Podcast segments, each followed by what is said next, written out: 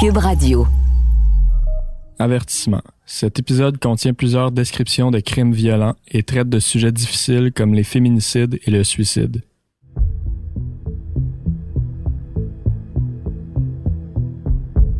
Alors que j'enregistre ces lignes, ça fait déjà quelques semaines que Stéphane m'a appris l'histoire de Nancy Wilson aux États-Unis.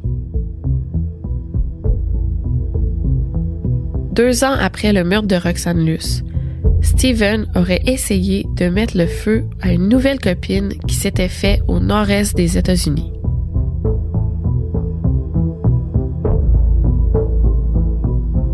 Et encore aujourd'hui, cette information-là me trouble au plus haut point.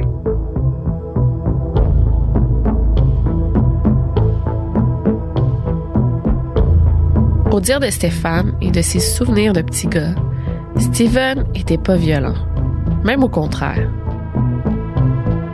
Mais de toute évidence, si on regarde l'ensemble de l'histoire, c'est facile de constater qu'il y a un pattern des plus horribles.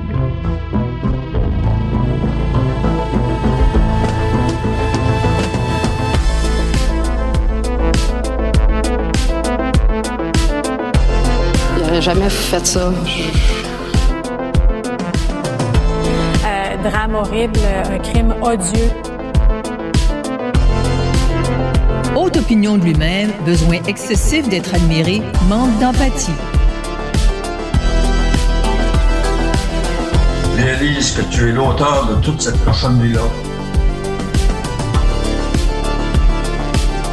Épisode 5 Chronique d'une mort annoncée.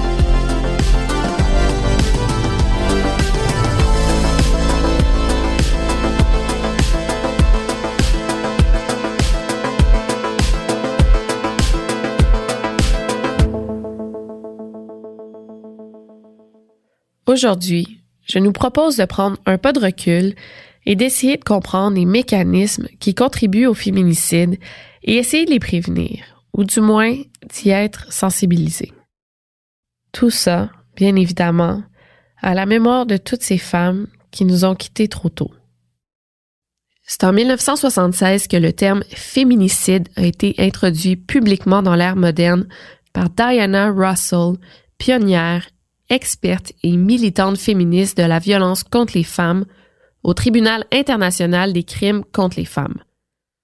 C'était dans l'objectif d'attirer l'attention sur la violence et la discrimination à l'égard des femmes. Le féminicide était alors défini comme le meurtre de femmes par des hommes motivés par la haine, le mépris, le plaisir ou le sentiment d'appropriation des femmes. Aujourd'hui, le féminicide est le meurtre volontaire d'une personne en raison de son genre. Cette personne est tuée parce qu'elle est une femme.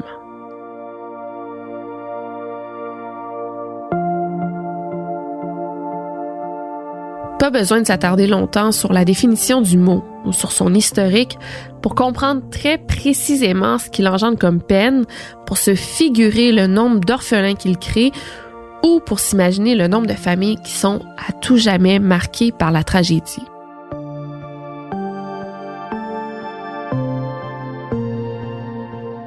Sur le territoire du Canada, en 2020, il y a eu un féminicide tous les deux jours et demi. Tous les deux jours et demi, il y a un homme qui décidait que la mort était la seule manière de garder le contrôle sur une femme. Le procureur aux poursuites criminelles et pénales aujourd'hui a fait un exposé d'introduction, si vous voulez, Jean-François, expliquant ce qui va être euh, présenté en preuve au cours des prochaines semaines dans le cadre du procès.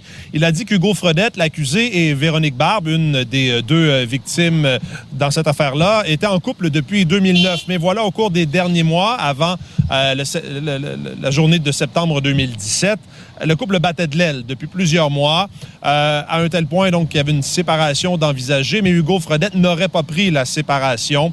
Euh, la veille du meurtre, selon euh, la poursuite, le couple s'était rendu dans une thérapie, voire une thérapeute, et c'est le lendemain, à ce moment-là, qu'Hugo Fredette aurait poignardé donc à 17 reprises Véronique Barbe. Il s'agit du cas de Véronique Barbe, une jeune mère qui a été assassinée par son conjoint après des années de violence conjugale. Déjà, après seulement neuf mois de relation, ponctuée par six ruptures et un avortement, Véronique Barbe porte plainte contre Hugo Fredette le 29 août 2010. Pendant des années, et malgré les nombreuses chances qu'accorde la jeune femme à Fredette, la relation ne s'améliore pas.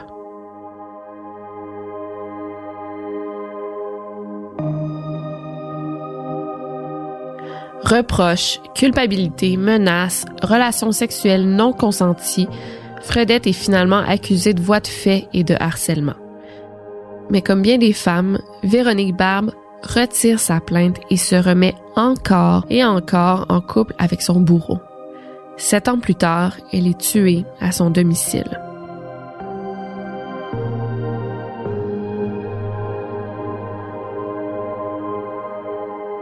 D'autres femmes sont tuées par des connaissances, des membres de leur propre famille ou parfois même par de purs inconnus.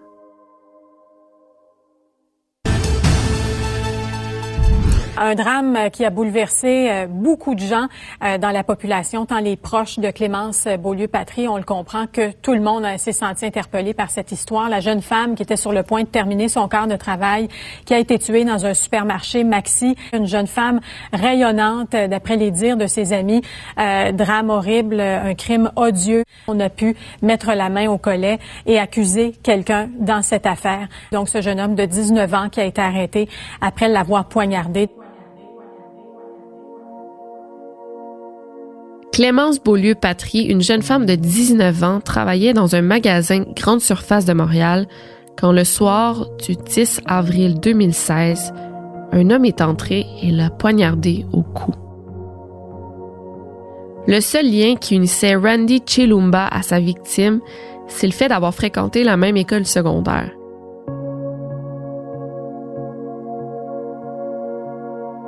Ils n'étaient ni des amis, ni même des connaissances. La veille du meurtre, Chilumba se serait rendu au travail de Clémence et lui aurait proposé de sortir avec lui. C'est le refus de Clémence qui l'a mené à sa mort.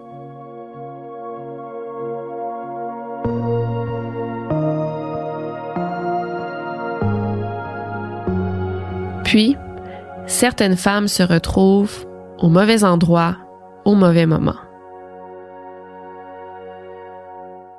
Suis rapproché, j'ai essayé de parler avec, mais on ne voulait rien savoir de moi. Qu'est-ce qu'elle disait?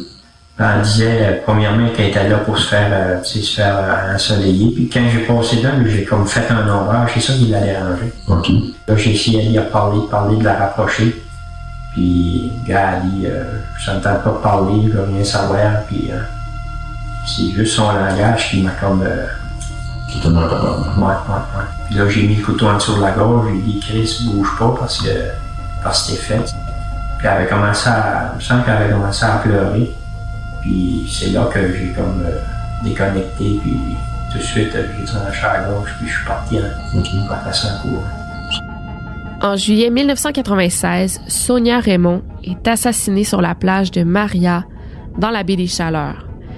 Pendant 20 ans, le meurtrier n'est jamais retracé. Jusqu'à ce que la Sûreté du Québec organise une opération Mr. Big. C'est alors qu'il croyait s'adresser au chef d'une grosse organisation criminelle que Réal Savoie, le meurtrier, avoue avoir tué Sonia Raymond parce qu'elle l'avait mis en colère en refusant de discuter avec lui et sous la menace d'un couteau, il l'a déshabillé et l'a poignardé.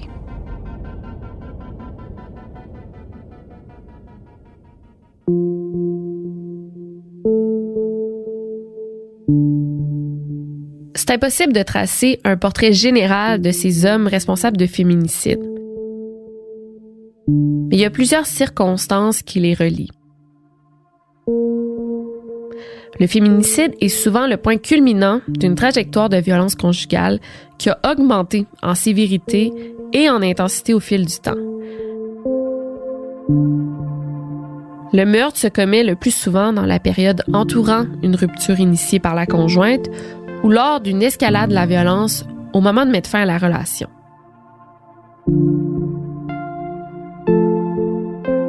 Enfin, la possessivité, la jalousie, la frustration, le soupçon d'infidélité, le refus de la séparation, l'anticipation du rejet, le sentiment d'abandon et le désespoir sont les motifs ayant motivé la plupart de ces meurtres.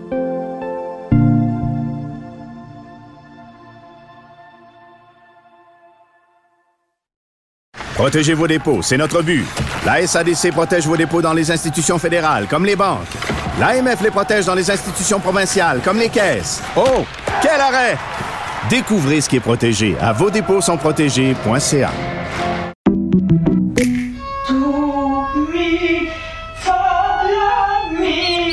Votre maison, c'est un espace où vous pouvez être vous-même.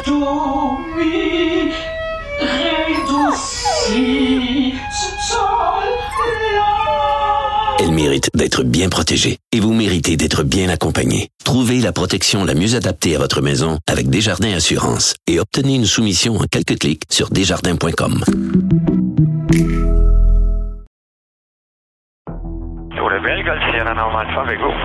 Je m'appelle Marie-Christine Noël.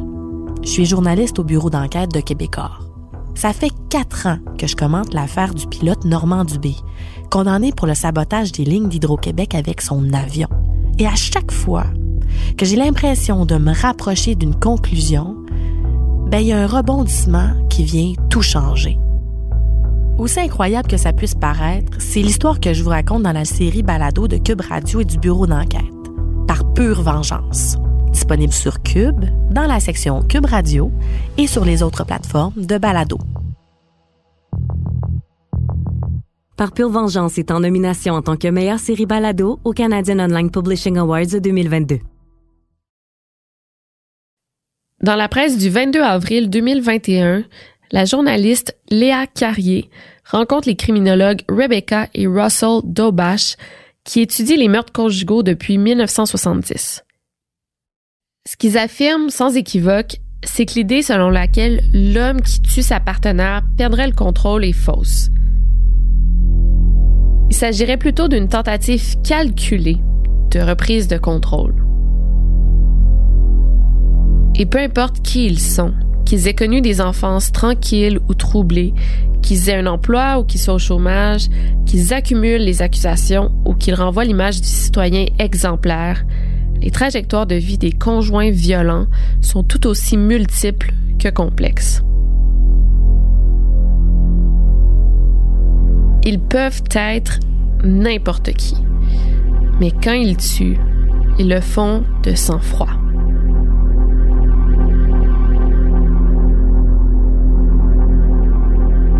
Les mêmes criminologues affirment que les hommes qui tuent ces femmes sont ceux qui expriment le moins d'empathie et de regret.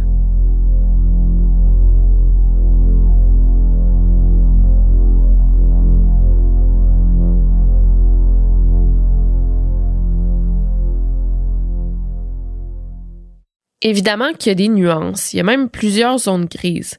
J'ai pas du tout l'intention de contredire des experts de haut calibre comme Rebecca et Russell Dobash. Mais j'aimerais provoquer des réflexions en regardant deux différents cas de féminicide et en gardant en tête tout ce qu'on vient de nommer comme circonstances et comme fait étudié.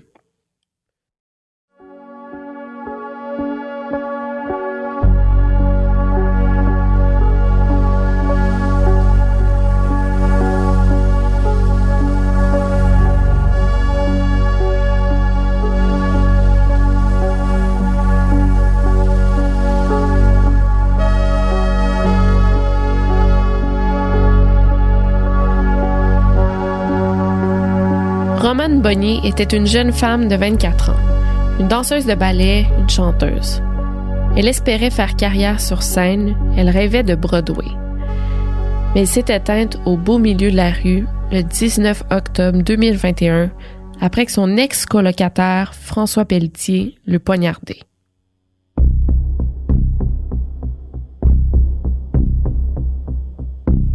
Pendant qu'il la frappait, Pelletier répétait J'ai besoin de faire ça, ça n'avait pas besoin de se finir comme ça, je suis désolé, je suis désolé. Totalement conscient de ce qu'il venait de faire, François Pelletier est resté sur place, près du corps de sa victime, pour attendre les policiers.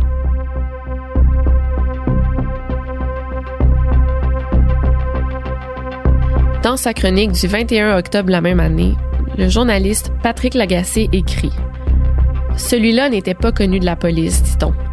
On a un grand vertige devant ceux-là. Pour les récidivistes, pour ceux qui ont des dossiers de violence, peut-être est-il possible de les dépister, de les traiter, de les enfermer au besoin. Peut-être. Mais ceux qui n'ont jamais été arrêtés et qui sont quand même des volcans en attendant que la mauvaise rupture pas acceptée, le rejet mal pris pour exploser. On va les dépister comment, ces fous-là?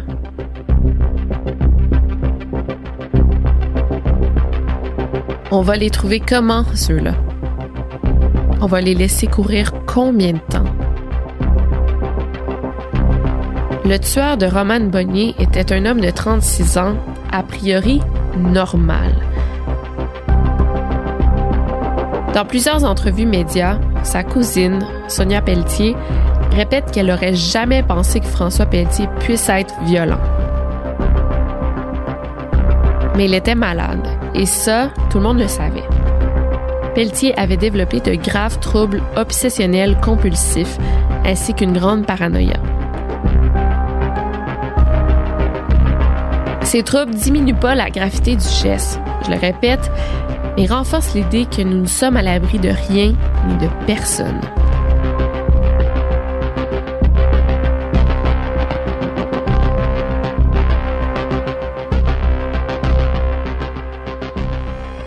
Lors d'un hommage rendu à Romane dans le cadre de l'émission La semaine des 4 juillet, Louise Portal a été invitée à écrire et lire un texte. Amie depuis plus de 40 ans avec Guy, le papa de Romane, Louise a ému tout le Québec avec ses mots, mots qu'elle a repris aux funérailles de Romane Bonnier.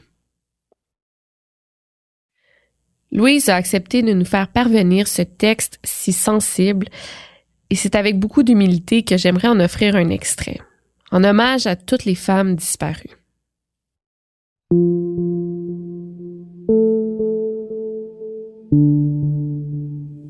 Cher papa et maman, je vous sais abasourdi depuis ce terrible mardi, et moi-même, je le suis. Quand j'ai quitté mon corps, déchiré par une main si violente, et me suis vue par terre, ensanglantée, j'ai pensé à vous. J'entendais déjà vos cris et vos larmes. Mais peut-être cela sera une consolation de savoir que lorsque je suis arrivée dans l'espace du grand mystère, il y avait d'autres femmes qui m'attendaient. Elles m'ont pris dans leurs bras, si chaleureusement, avec tant de douceur que cela a calmé ma frayeur. Nous avons formé un grand cercle de lumière. Elles étaient à répéter, non pas une comédie musicale, mais une tragédie musicale, dans laquelle chacune chantait son histoire qui ressemblait à la mienne.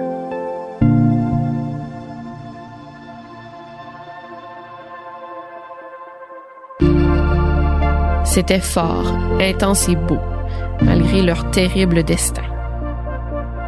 Le titre de la pièce est Assez, c'est assez.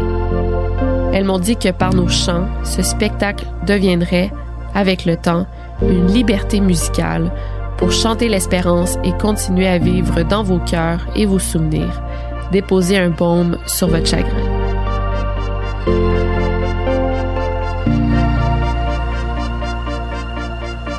On dirait que tout d'un coup, moi, Victoria Charlton, 30 ans, j'ai le visage de Roxane Luce, de Romane Bonnier, de Nathalie Piché, de Clémence Beaulieu-Patry, de Francine Bissonnette.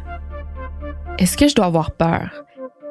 Est-ce que dans mon environnement, il y a des visages comme ceux de François Pelletier, de Randy Chilumba, de Alexandre Boudreau-Chartrand?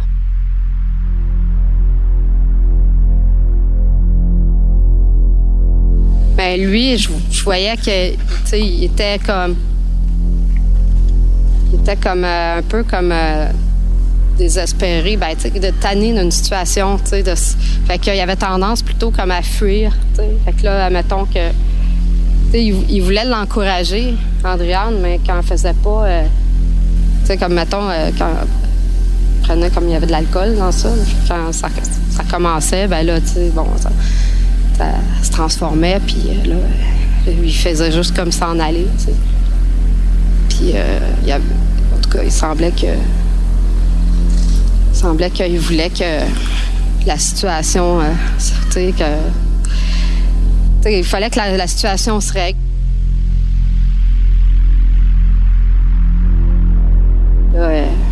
pourquoi, le pourquoi du comment, tout ça. Puis là, j'étais encore plus chavirée d'apprendre que, que lui est présumé comme l'assassin. Ça n'a aucun bon sens. Il n'aurait jamais fait ça, en tout cas. Il n'aurait jamais fait ça. Il avait pas l'air de comprendre, puis lui, il me dit qu'il avait essayé de la réanimer.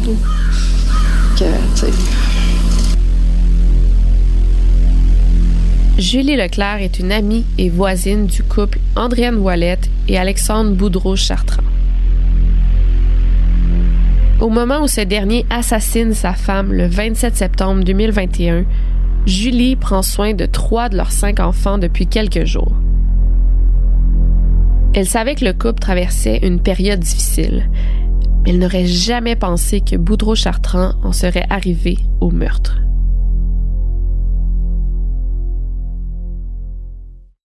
Selon les chercheurs, le désespoir fait aussi partie des circonstances qui mènent à l'irréparable. Dans ce cas-ci, la jeune mère de 32 ans semblait traverser une lourde épreuve et elle avait fait des tentatives de suicide et avait perdu la garde des enfants, le temps de se rétablir. C'est pour ça que Julie Leclerc se retrouvait avec une partie de la fratrie. Il y avait des chicanes, mais euh, à mon sens, euh, j'ai jamais, euh, jamais vu lever la main ou euh, entendu parler qu'il y avait comme frappé quiconque, ni les enfants, ni euh, Andréane. Il y avait vraiment le goût de s'en sortir. Les deux parents étaient comme sur la bonne voie. Il y avait un, bon travail.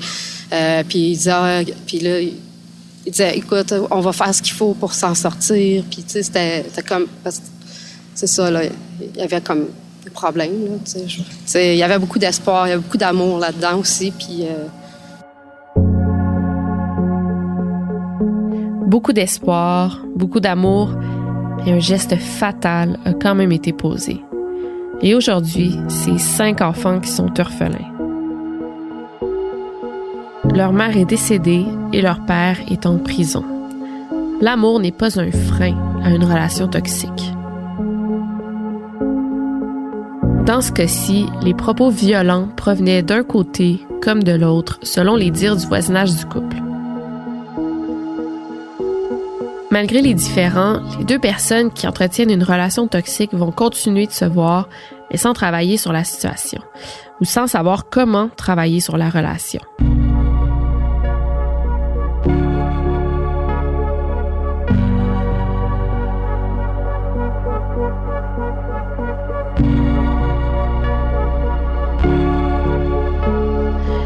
Et ce genre de relation-là repose pas seulement sur une personne, mais bien sur la fusion de l'ensemble des personnes qui composent la relation.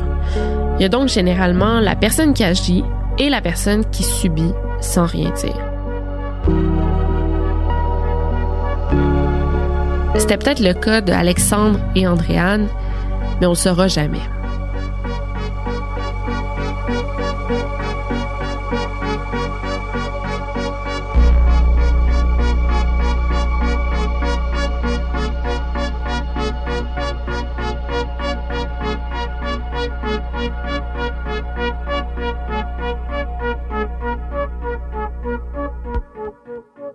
Opinion de lui-même, besoin excessif d'être admiré, manque d'empathie.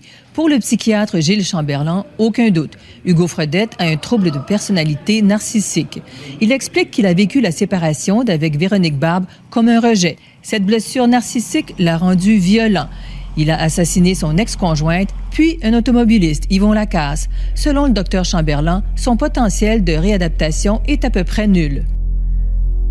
J'ai lu plusieurs études sur le profil psychologique des auteurs de féminicides. Nombreuses d'entre elles s'entendent pour dire que la majorité des tueurs sont pas atteints de maladies mentales, donc ils sont jugés responsables, mais que la majorité ont développé des troubles de la personnalité. Ces carences-là sont majorées au moment de la rupture, entre autres. Parce que ces carences affectives-là entraînent des angoisses d'abandon que visiblement, ils réussissent plus à gérer.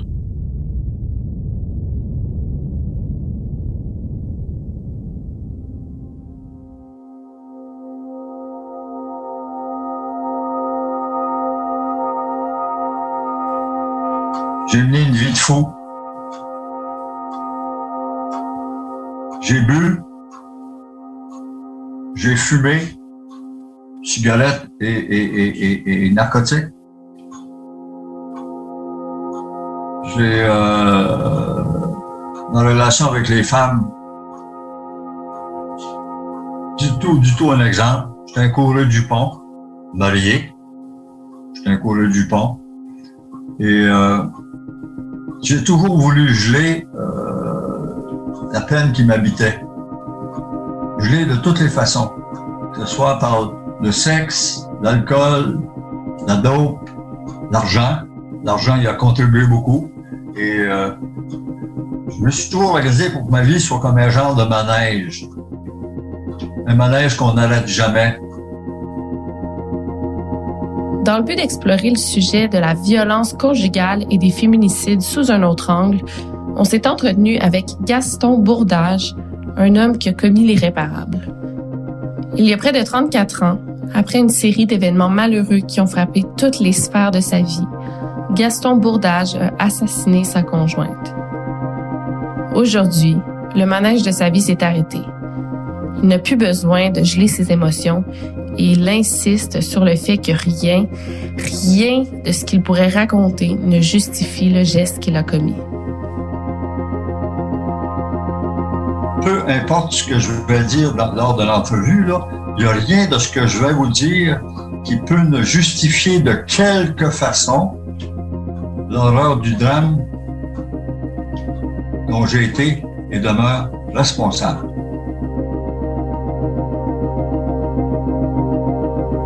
Gaston Bourdage a grandi dans un milieu familial difficile. Alors que pendant des années, il est le chouchou de son père au détriment de ses quatre frères, cette relation éclate au moment où Gaston, au divorce de ses parents, prend position pour sa mère. Les derniers mots que j'ai entendus de la bouche de mon père, ça a été toi, mon petit tabarnak. Alors que j'avais été son chouchou pendant, je me répète, une vingtaine d'années disons que mon milieu affectif, familial, euh, pas joli. Euh, disons que je, le, je pourrais le, décrire avec le poème de Paul Verlaine. il pleure dans mon cœur comme il pleut sur cette ville, quelle est cette langueur qui pénètre mon cœur? Au bruit de la pluie par terre et sur les toits pour un cœur qui s'ennuie, etc. Même si Gaston et sa mère espèrent briser le mur du silence qui existe entre eux, ni l'un ni l'autre n'y arrivent. Et donc, il n'y aura jamais de relation entre eux. Et c'est sur sa tombe que Gaston a été capable de dire à sa mère qu'il l'aimait. Je m'étais habillé chic d'abord. J'avais mis ce que j'avais de vêtements le plus luxueux alors que j'étais sorti du pénitencier quelques années plus tôt sorti de, cimetière à, à parce que je suis gaspésien. On donnait des coups de pied sur les cailloux. Comme quand on, est on va à l'école à 7-8 ans, puis on est de bonne humeur, puis on... Mais à l'époque, ces moments de légèreté sont rares, parce que Gaston Bourdage vit avec la mort tous les jours. Parce que pour moi, en prison, euh, à un moment donné, j'ai comme réalisé que j'en avais plus de vie. J'étais descendu, euh, ma vie, euh, à partir du, de la semaine de février, la semaine qui a précédé le, le, le drame, je me suis senti descendre comme dans un entonnoir. Et le bout de l'entonnoir, c'était la mort de ma victime. Conséquemment à ça, ben, c'était l'emprisonnement. Et là, je suis en prison. J'essaie de faire euh, le plus rationnellement, possible le bilan de ma vie. Et au bout, il n'y a rien, c'est la mort. Euh, j'ai tout perdu. J'ai carrément tout perdu à partir du fait que j'ai enlevé la vie de quelqu'un, tout le reste, tout le, je le collatéral a sauté. Je, j'ai plus de réputation ni professionnelle ni sociale. Je suis un meurtrier.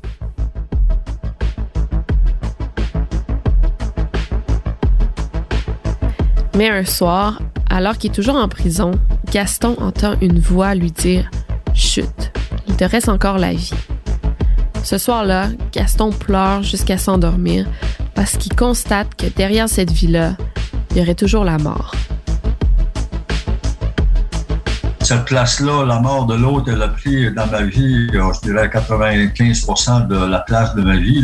Le 5% qui restait, c'était le fait de, de réaliser que j'étais encore vivant, qu'il me restait des capacités physiques. Et après ça, ben, qu'est-ce que je fais avec ce qui me reste de vivant, avec toujours le spectre de la mort?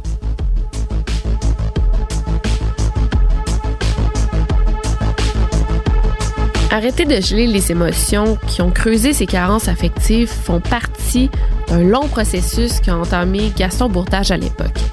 Et pour y arriver, outre les thérapies, il envisage de faire face à la violence du geste qu'il a commis.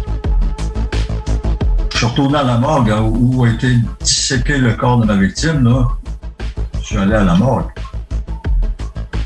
je suis allé prendre conscience que la morgue, là, il avait fait euh, l'étude de, ma job. Là. Ça, ramène bas. Là. je suis ramené bas, je suis ramené dans le drame, je suis ramené dans, dans les bébites, les, les écœurantes bébites qui, qui pouvaient expliquer sa mort. Je suis allé sur la tombe de ma victime deux fois aussi. La première fois, si j'avais eu un seul crayon jaune HB, les bons crayons jaunes de mon enfance, je me suis vu me le piquer là, carrément ici dans la gorge, puis aller me chercher un artère, puis saigner au bout de mon sang sur sa tombe. C'était pour moi très clair. J'ai cherché dans mes poches partout. J'avais pas quelque chose, j'avais rien. J'ai dit merde, je sais pas ce qu'il faut. Je me devais d'aller prendre conscience de la merde que j'avais causée avec ce drame-là. Bonhomme, là, réalise que tu es l'auteur de toute cette cochonnerie-là.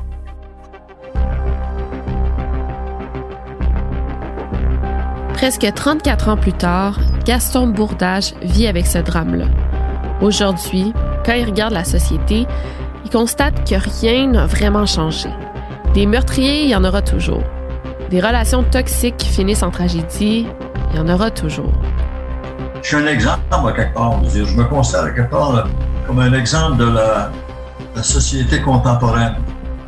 On recule 33 ans plus, tôt, là, et j'incarne ça, moi. J'incarne le lait. L-A-I-D, la lettre majuscule. Je le sais, je suis conscient de ça.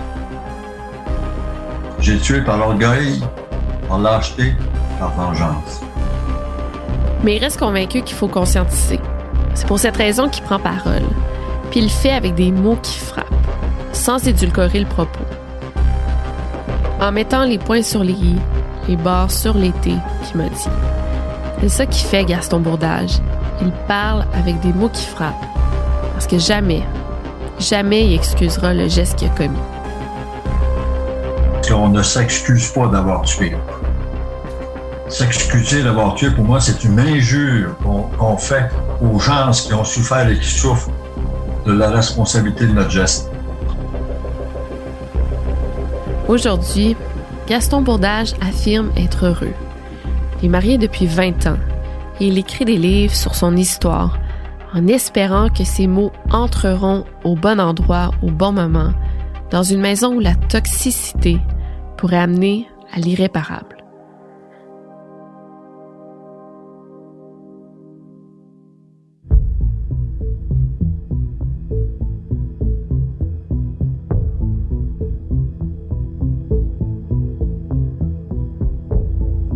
Dans les dernières années, il y a eu des dizaines de documents créés pour dépeindre la situation des féminicides au pays et dans le monde. On ne doit jamais arrêter d'écrire, de documenter, de chercher, de relater, de crier qu'il faut arrêter de nous tuer. Ce travail va finir par faire écho dans les familles, Dans la tête des hommes qui ont fait disparaître les Véronique, Clémence, Andréane, Sonia, Romane Roxane de nos vies.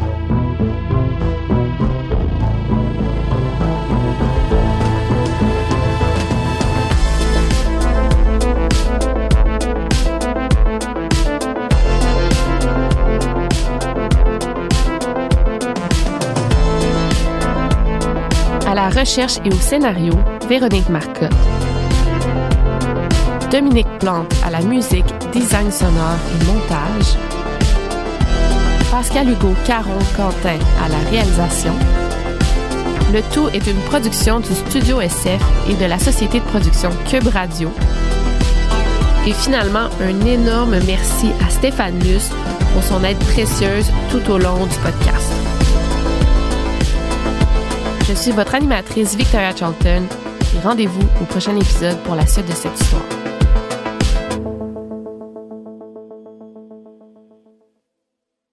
Pour les auditeurs du Québec, vous êtes victime de violences conjugales ou si vous craignez de commettre des actes violents et vous avez besoin d'aide, obtenez de l'aide bilingue, gratuite, anonyme et confidentielle 24-7 SOS Violence Conjugale au 1-800-363-9010.